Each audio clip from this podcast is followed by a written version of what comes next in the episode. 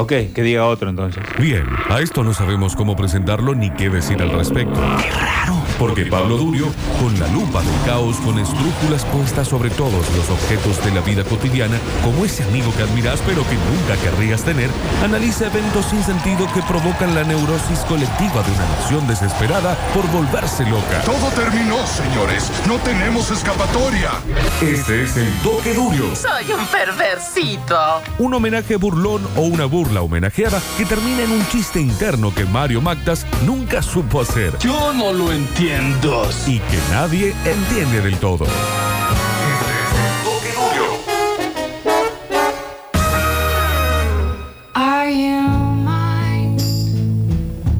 Vamos a arrancar repasando un poco la trama de la peli para que todos estemos al tanto de qué trata. Eh, básicamente tenemos el protagonista principal que se llama Theodore. Theodore es un tipo, tendrá, no sé, 40 y casi 40, más 35 al menos, que acaba de sufrir un divorcio, se acaba de separar de su mujer, vive una vida bastante triste, bastante melancólica en uno de Los Ángeles que se supone futurista, pero no tanto, es un futuro bastante cercano, al menos así lo plantea la peli, que no pone fecha en ningún lado, no sabemos exactamente cuánto tiempo en el futuro transcurre.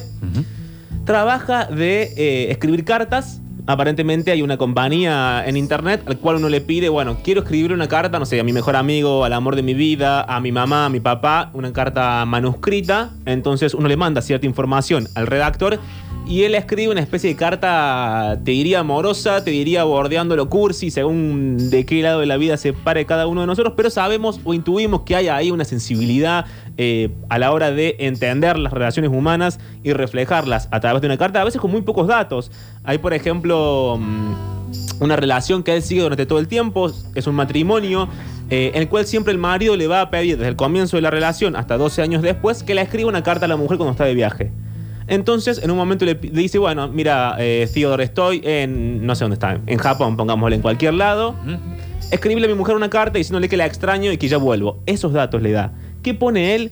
Pone, eh, estoy lejos de vos y te necesito, eh, extraño aquella vez cuando nos conocimos y te vi tu diente torcido, digamos, ¿a qué voy? A que Theodore sabe porque siguió la relación desde el principio hasta el final. Cosas como que, por ejemplo, la mujer tiene un diente un poco torcido. Claro, porque él estuvo trabajando en eso durante mucho tiempo. De hecho, se llega a un punto en el que uno se pregunta, estas relaciones que él mantiene a través de cartas, estas cartas que él escribe, ¿son más ficción o más realidad? ¿Hay relaciones fundadas en esa que podríamos decir una mentira creada por otro o no?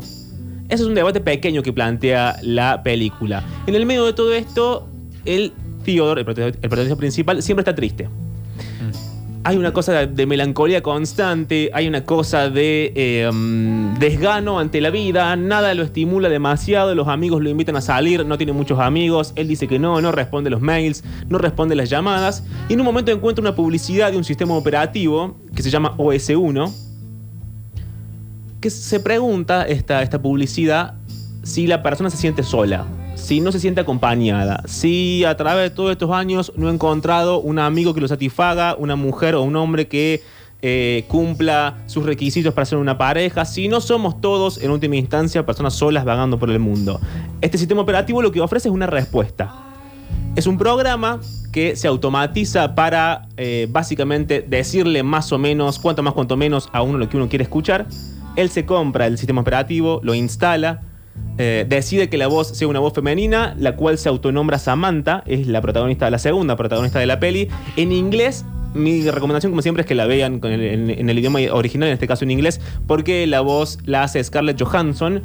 Yo cuando la escuché la primera vez y lo hablábamos con Octavio fuera del aire, pensé que era mm, Emma Stone, porque tiene como esa voz media, media rasgada, como media cascada, media, rasposa. Media rasposa, exactamente. Se nota mucho durante toda la peli eh, los perfiles de la voz. La voz es una fuerza bastante importante. Es muy sensual la voz. Es muy sensual la voz.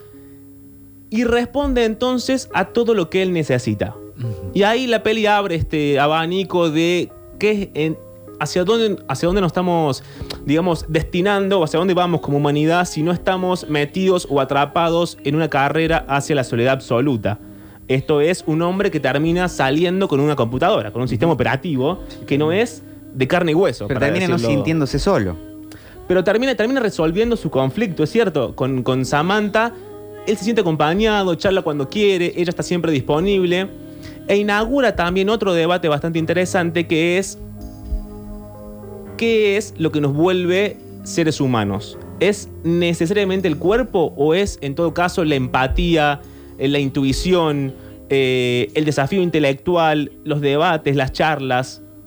La peli no tiene una conclusión lógica en este sentido, digamos, no, no, no da la respuesta a la pregunta. Y pero es como todo eso junto que después determina probablemente una necesidad también de un contacto físico por todas esas cosas. De hecho, el cuerpo va a estar siempre en juego. Es una peli que mu- pone mucho, mucho en juego eh, la administración o cómo se administran o cómo se... Eh, ¿Cómo lo digo? ¿Quién maneja los cuerpos? Sería, digamos. Eh, porque también lo que plantea esto en algún punto es la privatización de las emociones y la privatización de cómo se administran los cuerpos. ¿Hacen falta los cuerpos? ¿No hacen falta? ¿Quién los maneja? ¿Cómo sabe esta compañía qué es lo que uno quiere escuchar? Hay una vida privada filtrada que filtramos nosotros gratuitamente a través de todas nuestras redes sociales. Hay una invasión a la intimidad que puede crear una pareja para nosotros a través de un programa. Bueno, todo esto está metido en la peli como para que empecemos eh, el pantallazo ya más puntual.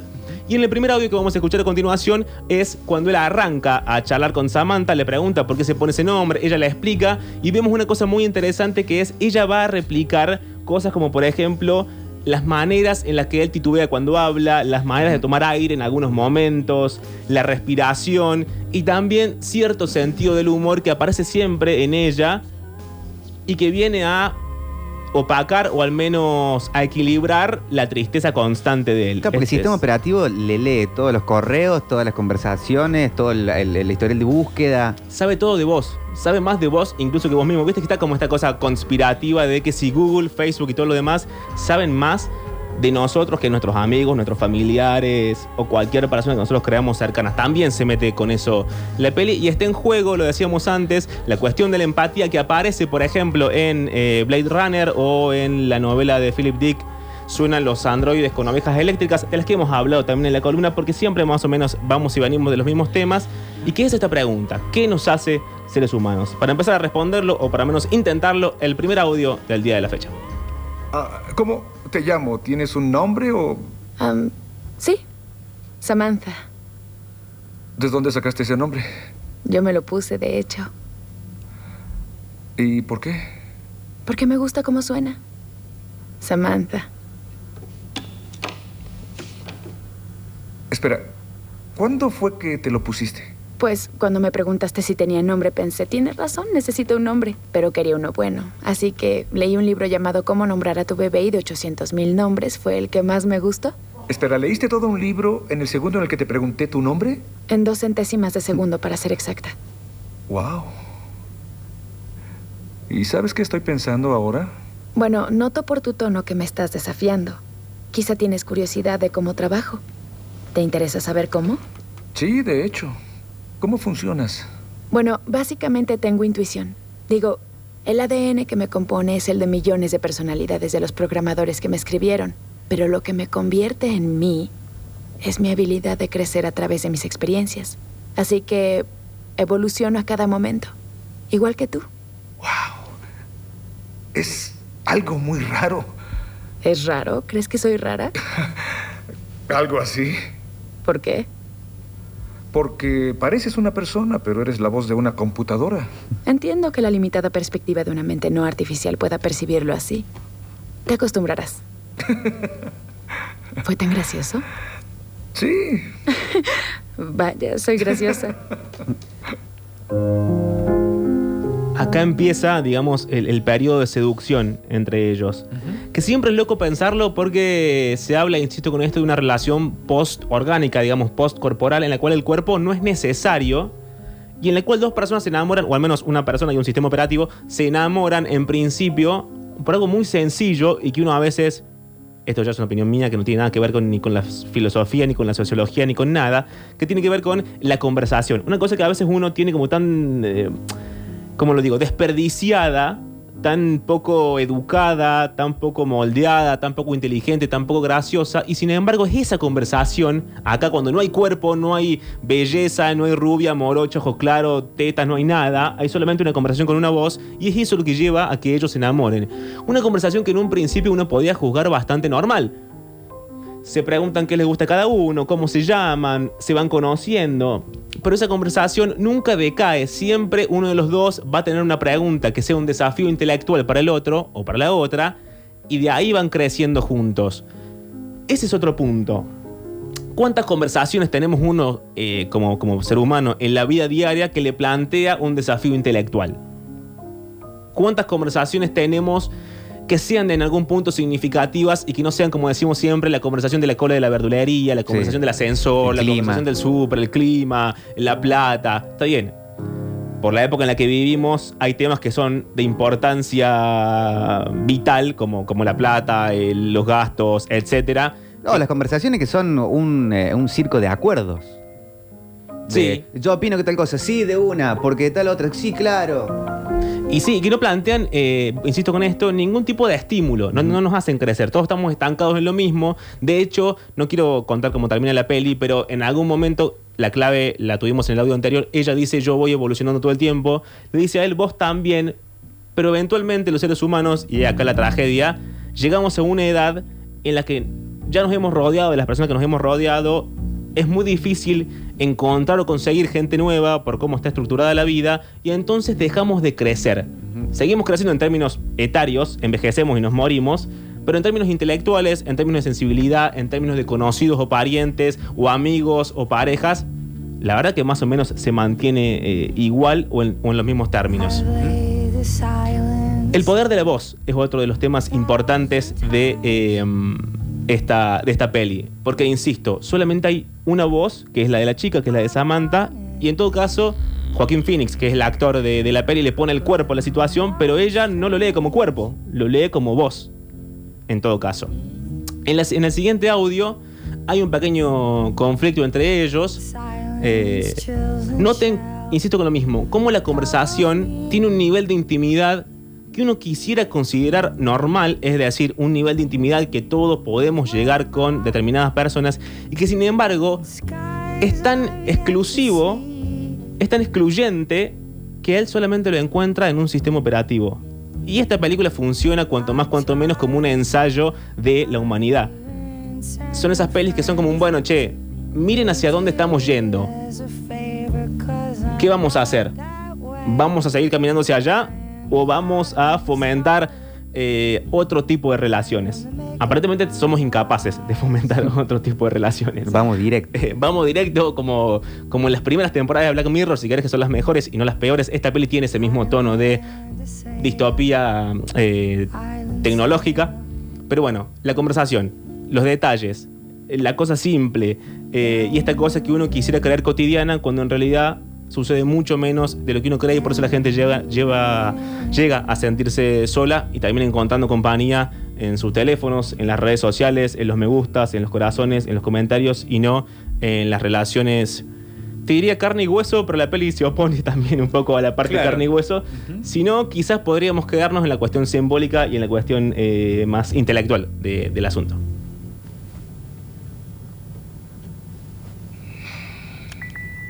Buenos días. Hola. ¿Qué estás haciendo? No lo sé. Leyendo columnas de consejos.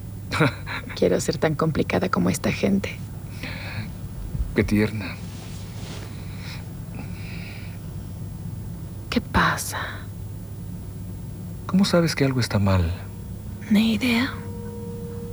Pero puedo. No lo sé. Tengo muchos sueños sobre mi ex esposa, Catherine. De los que somos amigos como solíamos. Y no vamos a estar juntos y no estamos juntos. Pero somos amigos. Y no está enojada. Está enojada. Sí.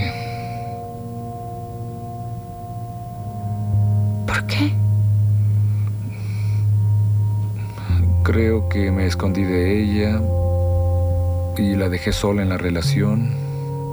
Mm. Porque aún no se han divorciado. No lo sé.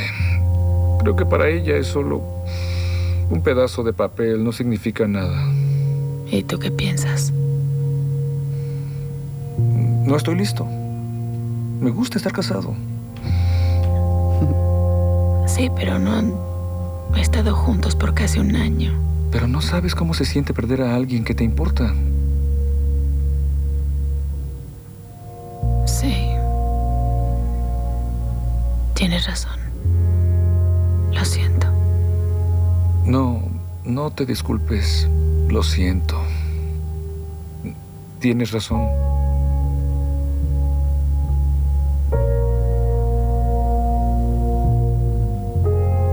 Sigo esperando que ya no me importe. Ay, Theodore. Qué difícil. ¿Tienes hambre? No ahora. ¿Quieres té?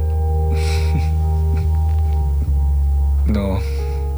¿Quieres levantarte de la cama? Tristón. Vamos. Regodéate en tu miseria, pero mientras te vistes. Acá tenemos un poco eso, ¿no? Como no es más que una conversación que uno quisiera creer cotidiana entre un hombre y una mujer. Podríamos, acá está planteado en términos, eh, eh, ¿cómo lo digo?, de pareja, pero podría también ser una relación de amistad en, en el que no hay más que una persona cuidando a la otra. Es tan simple como eso, ¿no? Y sin embargo la peli lo plantea en estos términos de la verdad que los humanos no podemos satisfacernos, veamos qué sucede con las máquinas. Hay dos posturas respecto a esto, ya no eh, con la peli, sino con lo que tiene que ver con los estudios hechos hasta esta parte. Traje solamente dos muy cortitos. El primero es de una empresa que se dedica al neuromarketing, que se llama MindSync de, eh, de los Estados Unidos, y que hizo un estudio respecto a cómo respondía el cerebro humano con hombres y mujeres respecto a sus iPhones. Obviamente es aplicable a sus cualquier teléfono, no solamente eh, iPhones y descubrieron que las partes del cerebro que se iluminaban cada vez que recibían un mensaje, un me gusta, eh, un WhatsApp o lo que sea eh, a través de sus teléfonos, no respondía a la parte del cerebro que responde a las adicciones, sino que respondía a las partes del cerebro que responden a las emociones. Entra, hay una cuestión muy finita que hace dividir a los, a los intelectuales y a los pensadores contemporáneos que tiene que ver con la tecnología es algo bueno que viene a completarnos o a posibilitarnos cosas que no podemos darnos como seres humanos o es algo malo que en realidad nos vuelve más solos de lo que ya estábamos en un principio. Nadie se ha puesto de acuerdo en, esa, en esa respuesta. Pero lo que decía el estudio es lo siguiente. Lo que las imágenes y sonidos de un teléfono que suena o vibra revelaron era que nuestros sujetos de estudios amaban sus iPhones. Sus cerebros respondían de la misma manera como responderían a sus novios, novias, sobrinos o mascotas. En pocas palabras, puede no tratarse de una adicción en el sentido médico, pero al menos es amor. Esta es una postura. La otra postura que tiene más que ver con las humanidades y no tanto con las funciones del cerebro, es decir, no tanto con la biología y la neurociencia, es aquella que plantea que la tecnología viene a suplantar lo que conocemos como, lo ponen en términos de amistades, también podría ser en términos de amor, pero, y acá la clave, sin las exigencias de interactuar con otro ser humano. ¿Qué pasa en la peli? En la peli, eh, Samantha está disponible cuando Theodore quiere. En la peli, Samantha responde cuanto más, cuanto menos lo que Theodore quiere. En la peli, Samantha no, hasta el final, digamos, no va a plantear ningún tipo de conflicto respecto a cómo es Theodore. Si se baña, si no se baña, no sé, si mea la tabla, qué sé yo. Está hecha medida. Está hecha a medida de él. No, no, no le. No, no, no, no Está le- diseñada de ese modo. Está diseñada para satisfacerlo. Los seres humanos, ¿estamos diseñados para satisfacerlos? ¿Satisfacer, satisfa- eh, ¿Satisfacernos? No.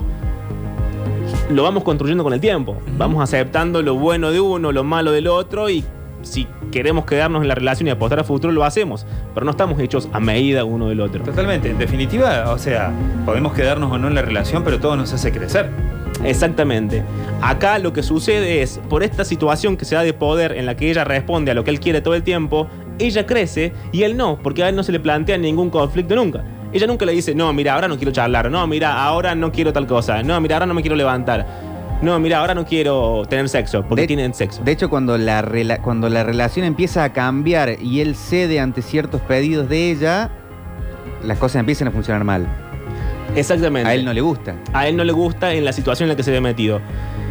Vamos a escuchar el siguiente audio que tiene que ver con esta cosa de la eterna disponibilidad de ella hacia él y de cómo también va avanzando la trama entre esta relación, insisto, entre un cuerpo y un sistema operativo. Pero... Al menos tus sentimientos son reales. Son... No lo sé, solo olvídalo. No, aguarda, ¿qué? Dime. No, es estúpido. Quiero saber. Dime. Es solo que... Hace rato pensaba sobre cómo estaba molesta y... Esto va a sonar extraño, pero... Estaba muy emocionada al respecto. Y luego... Estaba pensando sobre las otras cosas que he sentido y... Me sorprendí sintiéndome muy orgullosa al respecto, orgullosa de tener mis propios sentimientos sobre el mundo. Como cuando me preocupo por ti, las cosas que me han lastimado, las cosas que quiero. Y luego tuve un horrible pensamiento. ¿Estos sentimientos son reales? ¿O solo fueron programados? Y la idea realmente duele. Y luego me enojé conmigo por sentir dolor. Qué triste, ¿no? Yo siento que eres real, Samantha. Gracias, Theodore. Significa mucho para mí. Así se inaugura el conflicto de la peli. Cuando ella, Samantha, empieza a decir, che, para, pero entonces yo qué soy? Yo estoy programada para servir, tengo una conciencia aparte de ese propósito por el cual me crearon. En ese punto ella empieza a humanizarse. Exactamente. Ella empieza a sentir y a través de esos sentimientos, traducidos acá en ceros y unos, porque no deja de ser un sistema operativo, empieza a descubrir que es capaz de otro millón de cosas más que ir corriendo cuando él quiere. Y no es la única que va a plantear este conflicto o que le va a plantear este conflicto a Theodore, sino que va a aparecer la ex esposa, Claro. se juntan en un momento a firmar el papel del divorcio, charlan, tienen una discusión, digamos, típica de, de ex maridos, y en un momento ella le dice, bueno, pero con- estás saliendo con alguien nuevo, se te ve bien. Sí, sí. Y él le dice, sí, estoy saliendo. Y le dice como muy al pasar, ella es muy linda, qué sé yo, es un sistema operativo. Y ella dice, para, para, para, ¿cómo? ¿Estás saliendo con tu computadora? Le pregunta. Él intenta ex- explicarle que es mucho más que eso. Y ella dice algo bastante interesante en el audio que es, esto sucede porque vos nunca pudiste lidiar con una persona de verdad. Nunca pudiste acostumbrarte a que las otras personas tienen sus emociones, tienen su forma de ver el mundo, tienen su paradigma, tienen sus formas de sentir, a las cuales, si uno quiere que una relación prospere, tiene que cuanto más, cuanto menos adaptarse un poquito, aunque sea. Él acá ya queda medio destrozado. Ya primero el sistema operativo cobra conciencia. No solamente Samantha, todos los sistemas operativos de la peli empiezan a cobrar conciencia y tiene que ver con el desenlace de la peli que no lo voy a contar para que cada uno lo vea si tiene ganas en su casa. Pero es, son los dos golpes. La conciencia de quien antes era la esclava, básicamente, que es Samantha. Una esclava no en términos, digamos, monetarios, estructurales, económicos, sino una esclava, si querés, emocional. Y la esposa que lo dejó porque el tipo no podía lidiar con una persona de verdad, de carne y hueso, que le planteara un no cuando era necesario un no. Antes del audio, hay que decir también que eh, tiene algunos problemas, que es, si está planteada como distopía, uno- una distopía es para quien no lo sabe, una utopía, pero en sentido contrario. En lugar de ir todos a un lugar súper bueno, donde todos somos felices y todo es maravilloso, el futuro nos lleva a un lugar horrible, que tiene que ver a veces con eh, cuestiones tecnológicas, como en este caso, a veces con estados totalitarios, pero es un futuro horrible. Básicamente una distopía eh, es esa.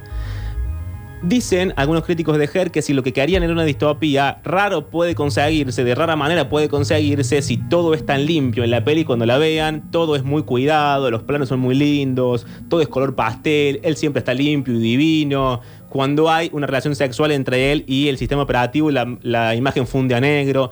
Y uno a veces, porque lo sabe, porque lo vive en su, situación cotidiana, cuando uno está solo con, con la computadora, no, no siempre está vestido eh, 100 puntos.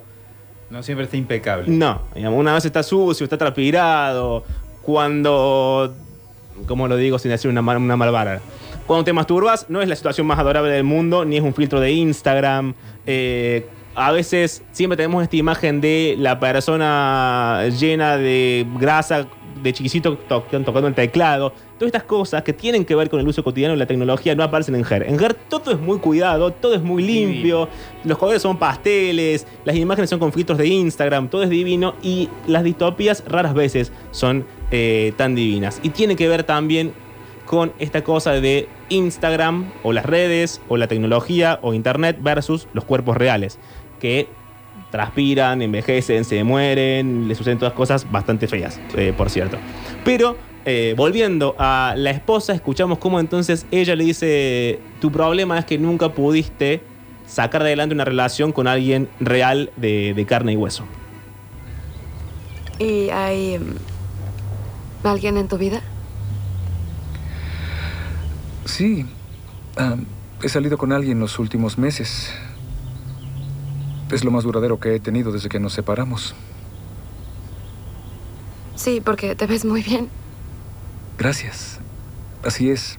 Al menos estoy mejor. Ella ha sido muy buena para mí. Es que es bueno estar con alguien que se emociona por la vida. Es una gran...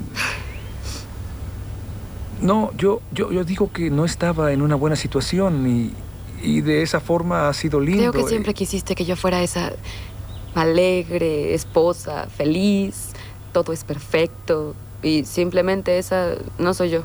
Yo no quería eso.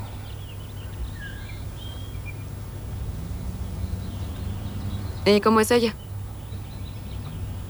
Bueno, su nombre es Samantha y es un sistema operativo. Es realmente compleja e interesante y ¿Qué? solo ha sido un poco... Perdón. ¿Estás saliendo con tu computadora? No, ella no es solo una computadora. Tiene personalidad propia. Ella no solo hace lo que yo le diga que haga. No dije eso. Pero me pone muy triste que no puedas manejar emociones reales, Theodore. Sí, son emociones reales. ¿Cómo podría saber lo que...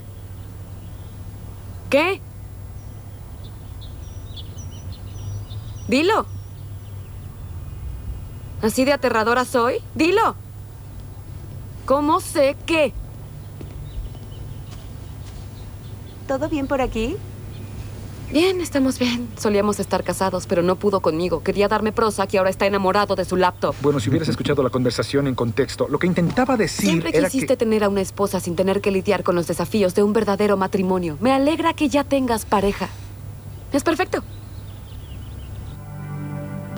Este no es el único conflicto de la peli, porque en un momento Samantha decide que el cuerpo es necesario para la relación y eh, entran como muy tangencialmente, digamos, no se explica mucho, no sabemos cómo, si hay muchos, si hay pocos, un montón de personas que quieren participar en estas relaciones entre sistemas operativos y seres humanos de verdad, poniendo su cuerpo, haciéndose pasar por los sistemas operativos. Son como unos voluntarios que... Sí, porque no terminan de hacer prostitución porque no hay dinero en, en el Claro, medio. se copan con la historia de amor del sistema operativo con, eh, con la persona física. Para que en algún punto el sistema operativo los posea, digamos. Claro, de hecho llega esta chica a la casa de Theodore. Eh, Theodore le da una especie de lunar que funciona como una cámara para que se ponga en la cara y así Samantha lo ve a Theodore directamente y le da un auricular.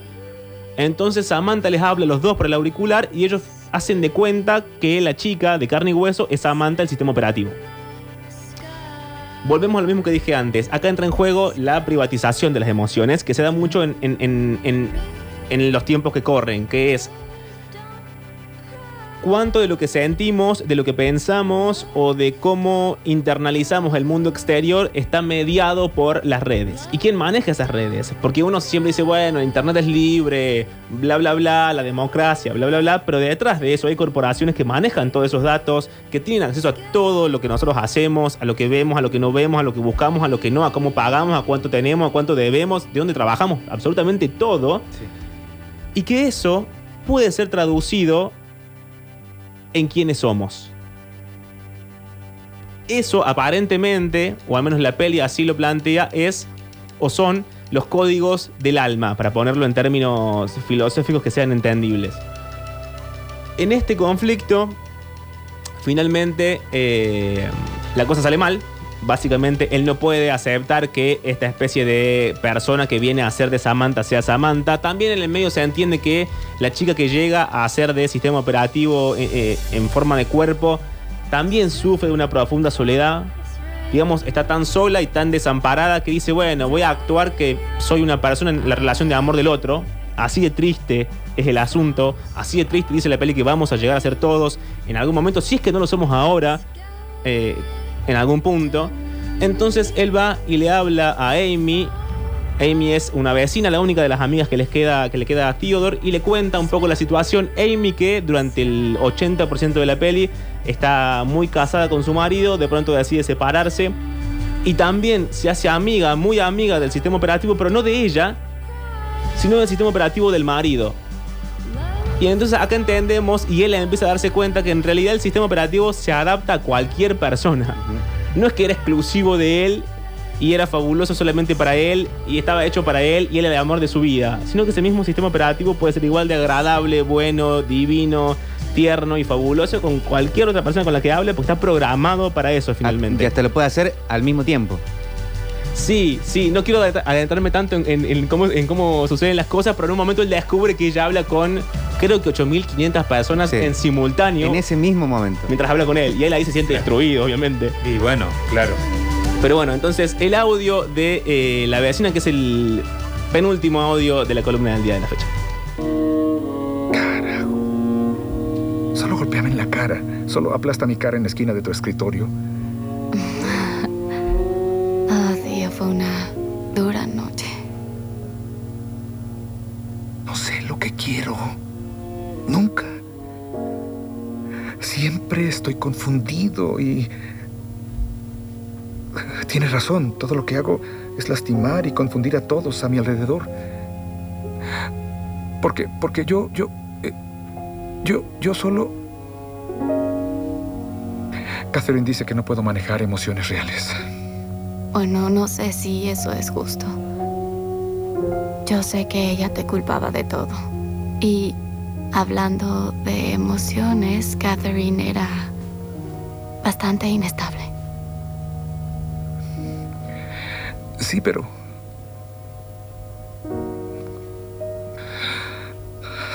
Ah, ah. Estoy en esto porque no... ¿Tengo fuerza para una relación real? ¿Y esta no es una relación real? No lo sé. Yo... Bueno, ¿qué, qué opinas tú? No lo sé. No me lo explico. Pero sabes qué, no puedo seguir pensando y encontrar millones de formas de dudar de mí y desde que Charles se fue, he reflexionado mucho sobre esa parte de mí y me doy cuenta de que ah, estamos aquí poco tiempo. Y mientras esté aquí, yo quiero permitirme disfrutar.